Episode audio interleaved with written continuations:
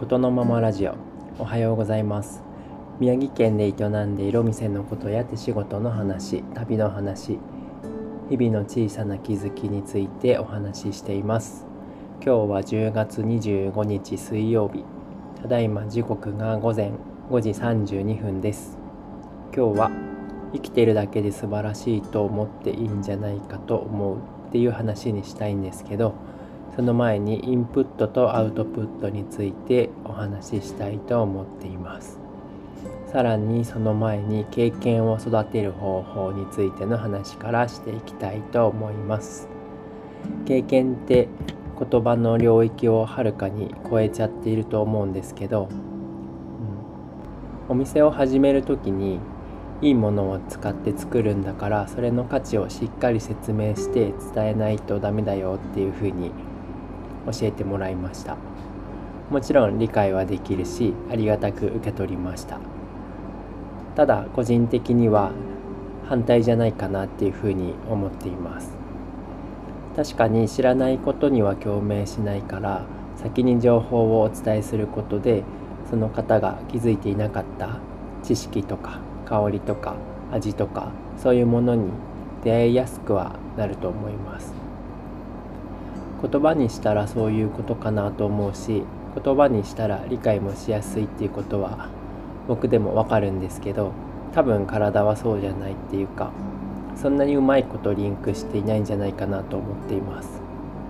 今は香りとか味の話を例えにしてみたんですけどその順番だと香りとか味を見つけた気になるだけになりやすいかなと思います。良かれと思ってお伝えするんだけど同時に言葉で制限もかけちゃってるような感じがしています。うん。これは流行というか風潮だと思うんですけど言葉ってずっと昔からあるけど今ってすぐに言葉にするとかつまりこういうことですよねって要約することが流行ってると思うんですよね。この流行りが知らない感覚を見つけるまでの時間を急がせてしまったりとか煽っちゃってるような感じがしています。香りとか味の話の例えを続けるといいものを使ってるから美味しいっていう認識になっちゃうと思うんですよね。分かりやすいキーワードで無農薬とかオーガニックってありますよね。無農薬とかオーガニックだから美味しい。無農薬オーガニックイコールいいものみたいになっちゃう。そうなると美味しいものが好きだったはずが無農薬オーガニックのものを探すようになっちゃう。それはそれでいいんですけどなんか最初の目的とはずれてるような気がしないですか？反対じゃないかなって言ったのは何でも一旦食べたり飲んだりしてみたらいいんじゃないかなとは思っていて食べて美味しいって思うのが先で食べてまずいって思うのが先で美味しいとかなんか知らない匂いがするとか感じた時に湧いた疑問が自然というかそれでそれが無農薬だったとかオーガニックだったとか別に無農薬でもオーガニックでもなかったとかあこういう人がこんな風に作っているんだとかそういう順番じゃないかなって僕は思っています。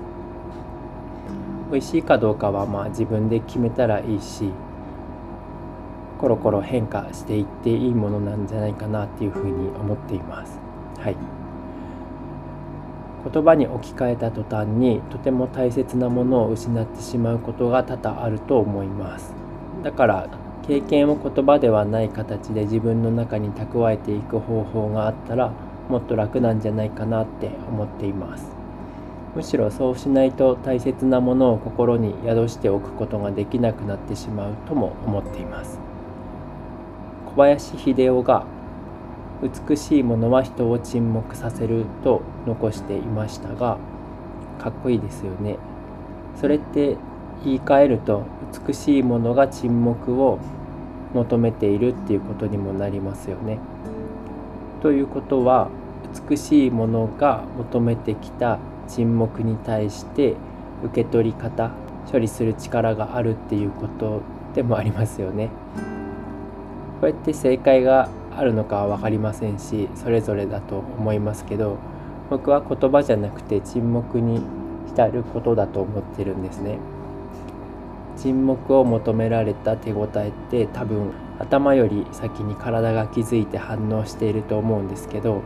それをわざわざ言葉に置き換えて頭で記憶しなくていいっていうことだと思うんですよね。先に反応した体が覚えてくれるっていう感じですけど。体が反応したっていうことに気づいてあげたり体のどの辺にどんな感触があったかとかそれだけでいいと思います。みぞおちの辺りがゾワッとしたとか心臓の辺りがヒヤッとしたとか鳥肌が立ったとかそんなで十分だと思います。だから誤解を恐れずに言うとその感じさえ体が記憶してしまえば誰の何を食べたとか見たとかは忘れちゃっても別に構わないんじゃないかなと思っています。はい。経験を育てる方法は体で覚えるっていうことになっちゃいましたがでもそういうことかなと思います。感動のあまり言葉を失ったみたいな表現があると思いますけどそういう感覚って体は結構忘れなくてずっと時間とともにどこまでも豊かに育っていくものかなっていうふうに思っています。それでインプットとアウトプットについての話です。インプットアウトプットっていう言葉は以前にどこかの回で自分にはあんまりしっくりこない言葉みたいなことを言ったかもしれないんですけど一般的にどう使われているかとか本当はこういう意味みたいなのはちょっとわからないので自分が思っているインプットアウトプットについて話してみます。生きている中で好きなことの一つに日光に当たるとか木陰にいてそよ風に吹かれるとかそういうのが僕にはあるんですけどこれもインプットだと思っているんですね。木陰で寝っ転がって葉っぱの擦れる音を聞いたり土の上を裸足で歩くことだったり歩いた時に足の裏だけじゃなくてさっき言ったみたいに言葉に置き換えたり解釈とかでもなくて全身が感じたそれ自体がインプットだと思っていて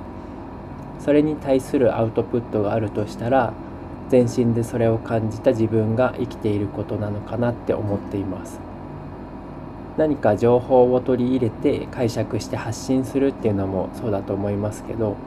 もっと大きな流れの中で大きな揺らぎの中で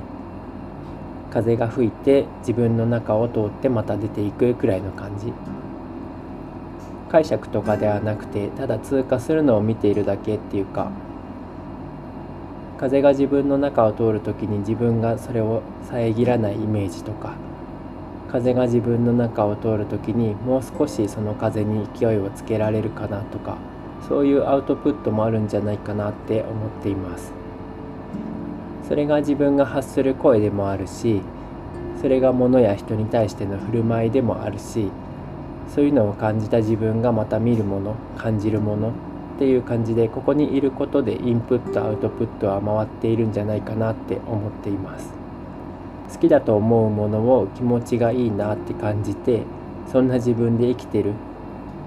これって結構そのエネルギーがスムーズに流れてるイメージが湧くんですけど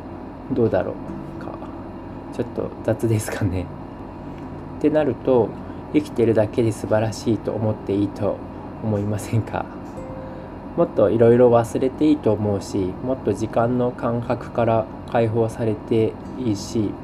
もっと何もしなくていい時間って多いんじゃないかなって思ってます。うちはお店でパンを焼いたりしてるんですけど発酵中のパンに向かって何じっとしてんの？とか何か言ってとかって言わないですよね発酵中のパンをこねくり回したりもう待ってられないからって言って釜に入れてしまったらそれってなんだろうさなぎから腸が出てくる前にさなぎを人が開けちゃうのと同じですよね。まあそれって期待したものは出てこないしパンだって美味しいものが焼き上がる可能性はあまりないんじゃないかなって思います。だから自分相手にも誰かが相手でもさなぎ期間中とか発酵期間中はそっとしてあげていいんじゃないかなって思ってます。僕の場合はそよ風ってインプットに対するアウトプットの一つがパンっていうことにもなるし声にもなっているし言葉選びにもなっているしそれでいいんじゃないかなって思っています。ただ色眼鏡とかフィルターとかバイアスも遮るものは自分にも相手にもあるし思っている通りは伝えられていないことも多いし反対に何もしてないのにそんなとこまでってくらい伝わってしまう時もあるしそういうのをいつでも認めてあげることがいいんじゃないかなっていうふうに思っています。はい生きてるだけで素晴らしいと思っていいっていう話になったかはちょっと分かりませんが今日はそんな話でした最後まで聞いてくれてありがとうございました。それではまた。